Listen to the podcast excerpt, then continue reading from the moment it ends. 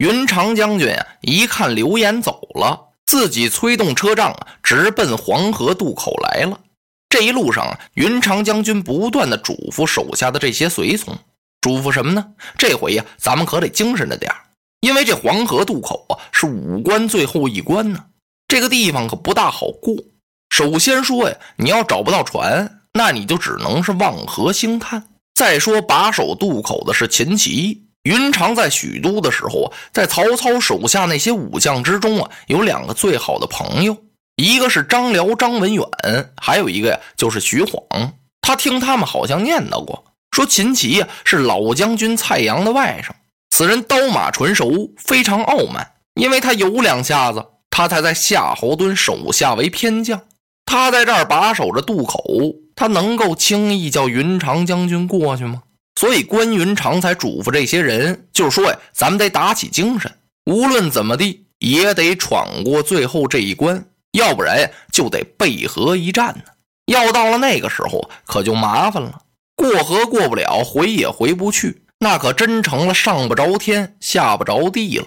这些从人一听，二军侯您就放心吧，您别看我们人少啊，今儿个就不是什么以一顶百了，乃是以一顶千。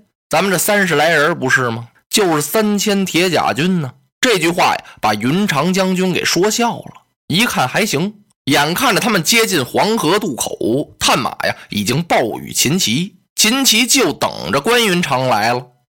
他把那嘴这么一撇，前面那四关呀全是废物，什么孔秀、韩福、王直、卞喜，这群没用的东西，连个关云长都挡不住。他单刀匹马两辆车，带着二十多个人，你们就让他闯过四关。今儿个不是上我这儿来了吗？让他知道知道秦将军的厉害。探马又进来了，啊！报关云长车仗已到渡口，休得惊慌，来点炮迎敌。叨叨叨，三声炮响，秦琪呀率领三千人马，唰，一字长蛇就把队伍拉开了。云长将军一看秦琪带领人马来了。他赶快让车仗闪躲到一旁，自己往前一催马，歘，把青龙大刀往鞍桥上这么一横，举目一看，对面这员将就是秦琪吗？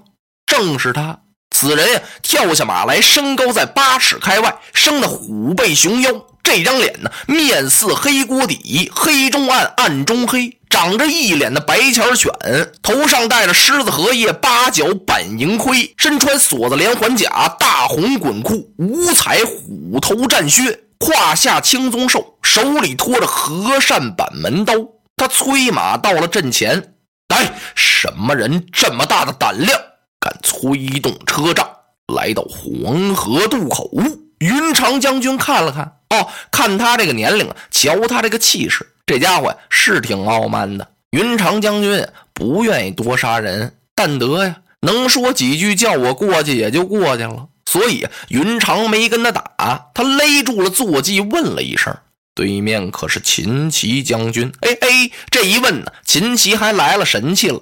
呵 呵既知我名，还不下马受俘，更待何时？你既然知道我是秦琪，你还不下马，让我把你给绑起来呀？哎，这一句话呀，说的云长将军差一点乐了。关云长用手一托长髯，我乃汉寿亭侯关云长。那意思你知道我是谁？不知道？秦琪听了听，哼了一声，早知其名，何必多讲啊？你不就是关羽吗？我知道，掌过颜良，诛过文丑。别在这报字号了，金旗将军，我想向你借几只船，我要渡过黄河。你待怎讲？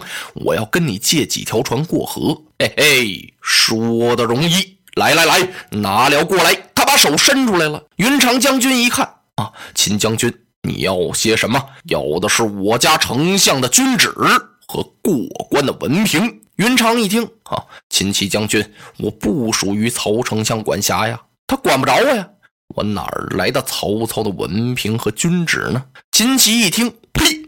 我把你这忘恩负义之人，丞相待你恩重如山，三日小宴，五日大宴，上马金，下马银，赠你美女十名，封汉寿亭侯，赠袍献马。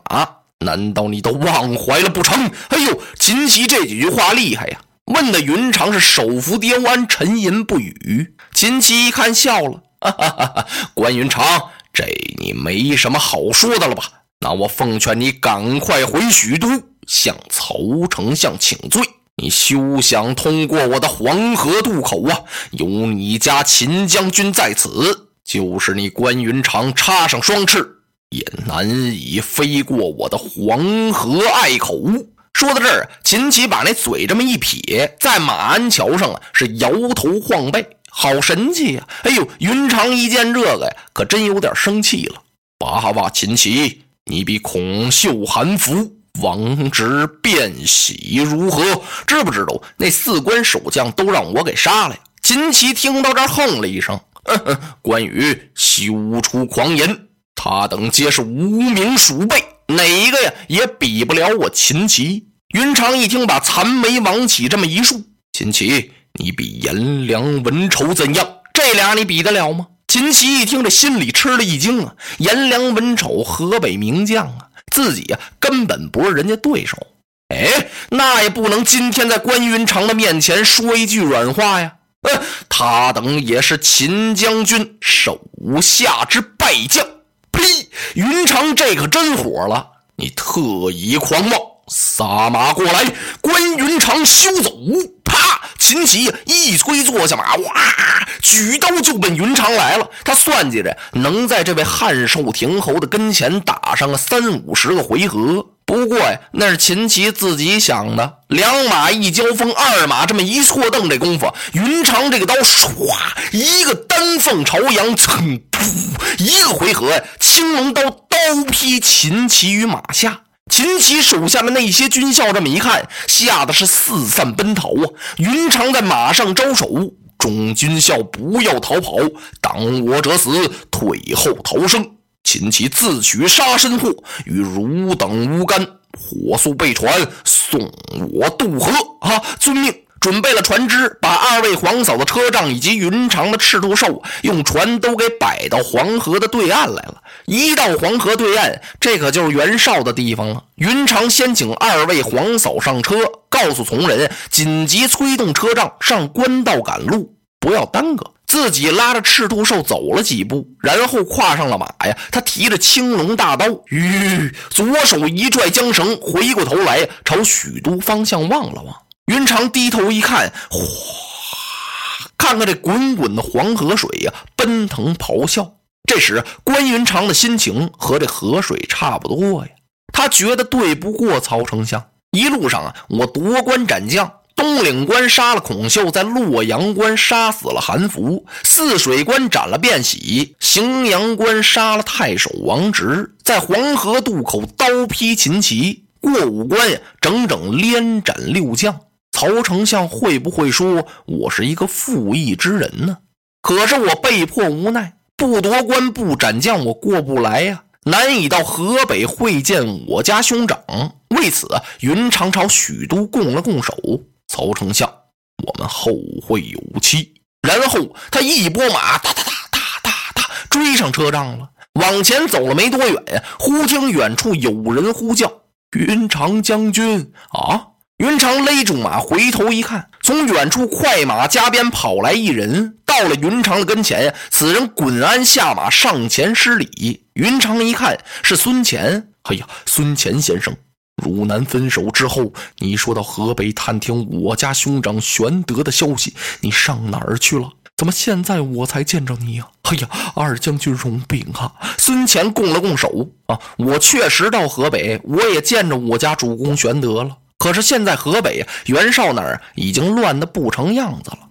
袁绍这个人是刚愎自用，谁的主意他也听不进去，谁有什么计策呀，他也不听从。他把他手下的谋士田丰也下了狱了，把沮授啊也给罢了官了，还有几个谋士勾心斗角，互不相让。而且呢，袁绍两次险一险把我家主公刘玄德给杀害了。